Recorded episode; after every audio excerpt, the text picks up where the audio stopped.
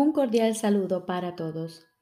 Hoy continuamos leyendo el texto del libro Un curso de milagros. Capítulo 21. Razón y percepción. Sexta parte. La razón en contraposición a la locura. Jesús nos dice, la razón no puede ver pecados, pero sí puede ver errores y propicia su corrección. No les otorga valor, pero sí otorga valor a su corrección. La razón te diría también que cuando crees estar pecando, estás de hecho pidiendo ayuda. No obstante, si no aceptas la ayuda que estás pidiendo, tampoco creerás que puedes darla. De modo que no la darás, y así no renunciarás a esa creencia pues cualquier clase de error que no haya sido corregido te engaña con respecto al poder que reside en ti para llevar a cabo la corrección. Si dicho poder puede llevar a cabo la corrección, tú no se lo permites. Te estás negando la corrección a ti mismo, así como a tu hermano. Y si él comparte contigo esta misma creencia, ambos creeréis estar condenados Puedes evitarle esto a él y evitártelo a ti, pues la razón no facilitaría la corrección únicamente en ti. No puedes aceptar o rechazar la corrección sin incluir a tu hermano. El pecado mantendría que sí puedes.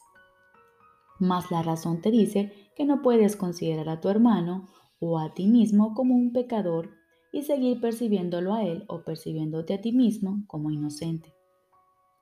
Quien se considere a sí mismo culpable podría ver un mundo libre de pecado? ¿Y quién puede ver un mundo pecaminoso y considerarse al mismo tiempo ajeno a ese mundo? El pecado mantendría que tú y tu hermano no podéis sino estar separados. Pero la razón te dice que esto tiene que ser un error pues si estáis unidos, ¿cómo ibais a poder tener pensamientos privados? ¿Y cómo podría ser que los pensamientos que se adentran en lo que solo parece ser tuyo no tuviesen ningún efecto en lo que sí es tuyo? Si las mentes están unidas, eso es imposible. Nadie puede pensar por separado, tal como Dios no piensa sin su Hijo. Eso sería posible únicamente si los dos morasen en cuerpos. Tampoco podría ninguna mente pensar por separado a menos que el cuerpo fuese la mente, pues únicamente los cuerpos pueden estar separados y por lo tanto ser irreales. La morada de la demencia no puede ser la morada de la razón, pero es fácil abandonar dicha morada si ves la razón. No puedes abandonar la demencia trasladándote a otro, lugar. La abandonas simplemente aceptando la razón en el lugar que antes ocupaba la locura. La locura y la razón ven las mismas cosas, pero es indudable que las contemplan de modo diferente. La locura es un ataque contra la razón que la expulsa de la mente y ocupa su lugar. La razón no ataca, sino que calladamente ocupa el lugar de la locura y la reemplaza si los dementes deciden escucharla. Pero los dementes no conocen su propia voluntad, pues creen ver el cuerpo y permiten que su propia locura les diga que éste es real. La razón sería incapaz de eso. Y si tú defiendes el cuerpo en contra de tu razón, no entenderás lo que es cuerpo ni lo que eres tú. El cuerpo no te separa de tu hermano, y si crees que lo hace, estás loco. Pero la locura tiene un propósito, y cree también disponer de los medios que lo pueden convertir en realidad. Ver el cuerpo como una barrera que separa aquello que la razón te dice que no puede sino estar unido, solo puede ser una locura. Y no lo podrías ver de este modo si escuchases la voz de la razón. ¿Qué puede haber que se interponga entre lo que es un continuo? Y si nada se interpone, ¿cómo se podría excluir de otras partes lo que pasa a formar parte de cualquiera de ellas? Esto es lo que la razón te diría. Mas piensa en lo que tendrías que admitir si esto fuese así. Si eliges el pecado en vez de la curación, estás condenando al Hijo de Dios a aquello que jamás puede ser corregido. Le dices con tu elección que estás que está condenado, separado de ti y de su Padre para siempre, y sin esperanza de jamás poder retornar a, salvo. Eso es lo que le enseñas, y aprenderás que y aprenderás de él exactamente lo que le enseñas. Pues lo único que le puedes enseñar es que Él es como tú quieres que Él sea y lo que eliges que Él sea lo que eliges para ti. Mas no pienses que esto es temible. Que estás unido a Él es un hecho, no una interpretación. ¿Cómo puede un hecho ser temible a menos que esté en desacuerdo con lo que tienes en más estima que la verdad? La razón te diría que este hecho es tu liberación. Ni tu hermano ni tú podéis ser atacados por separado, ni tampoco puede ninguno de vosotros aceptar un milagro sin que el otro no sea igualmente bendecido por él y curado del dolor. La razón, al igual que el amor, desea tranquilizarte y no es su intención infundirte temor. El poder de curar al Hijo de Dios se te concede a ti porque Él no puede sino ser uno contigo. Tú eres responsable de cómo Él se ve a sí mismo y la razón te dice que se te ha concedido poder transformar su mente por completo, la cual es una contigo. Es solo un instante. Y cualquier instante sirve para llevar a cabo una completa corrección de todos sus errores y restituirle su plenitud.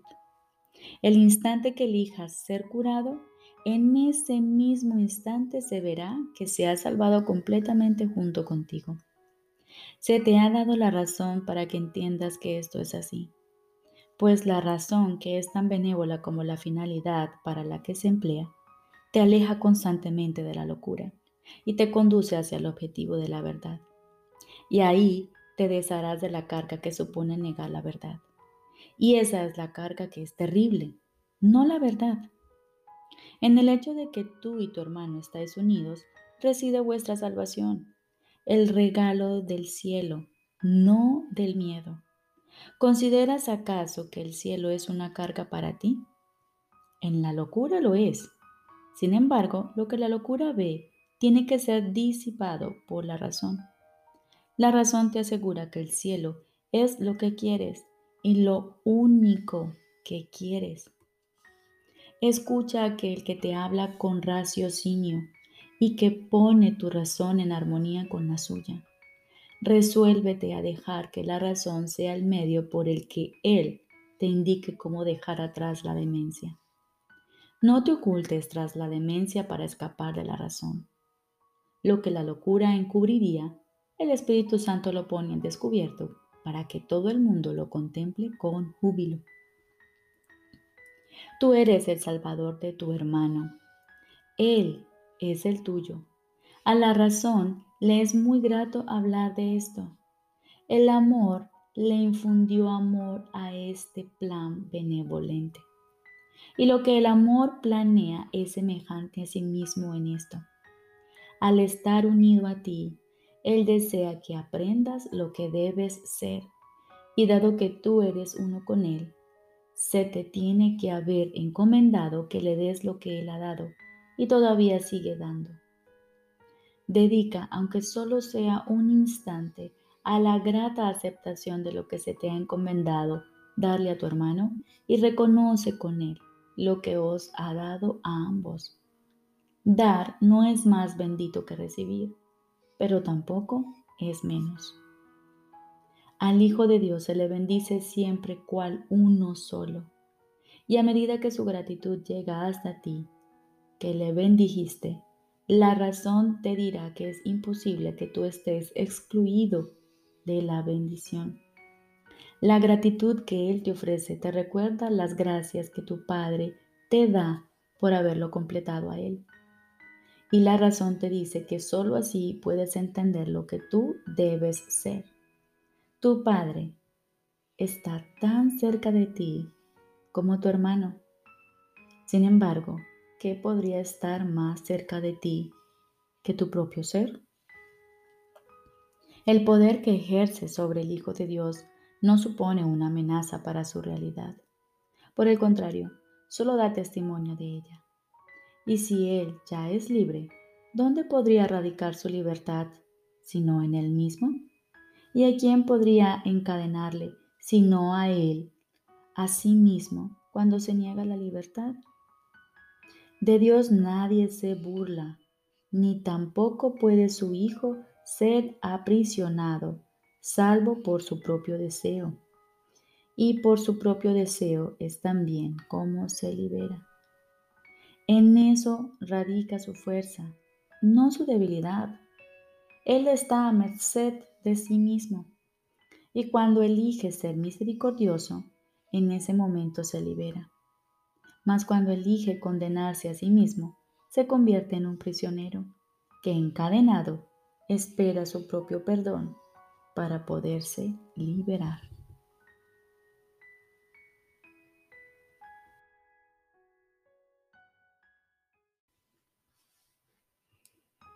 Ahora continuamos con el libro de ejercicios. Quinto repaso. Lección número 172. Dios es solo amor y por ende eso es lo que soy yo. Primera idea. En mi indefensión radica mi seguridad. Dios es solo amor y por ende eso es lo que soy yo. Segunda idea. Me cuento entre los ministros de Dios. Dios es solo amor y por ende eso es lo que soy yo. Recordemos, con esto damos comienzo a cada día de nuestro repaso. Con esto empezamos y con esto concluimos cada periodo de práctica. Y con este pensamiento nos vamos a dormir para despertar con esas mismas palabras de nuevo en nuestros labios y darle así la bienvenida al nuevo día. Todo pensamiento que repasamos lo envolvemos con ese. Dios es solo amor y por ende eso es lo que soy yo. Y utilizaremos dichos pensamientos para mantenerlo firme en la mente y claro en nuestra memoria a lo largo del día. Y así, cuando hayamos terminado este repaso, habremos reconocido que las palabras que decimos son verdad. Lección número 172. Dios es solo amor y por ende eso es lo que soy yo. En mi indefensión radica mi seguridad. Dios es solo amor y por ende eso es lo que soy yo. Me cuento entre los ministros de Dios. Dios es solo amor y por ende eso es lo que soy yo. Te deseo un excelente día.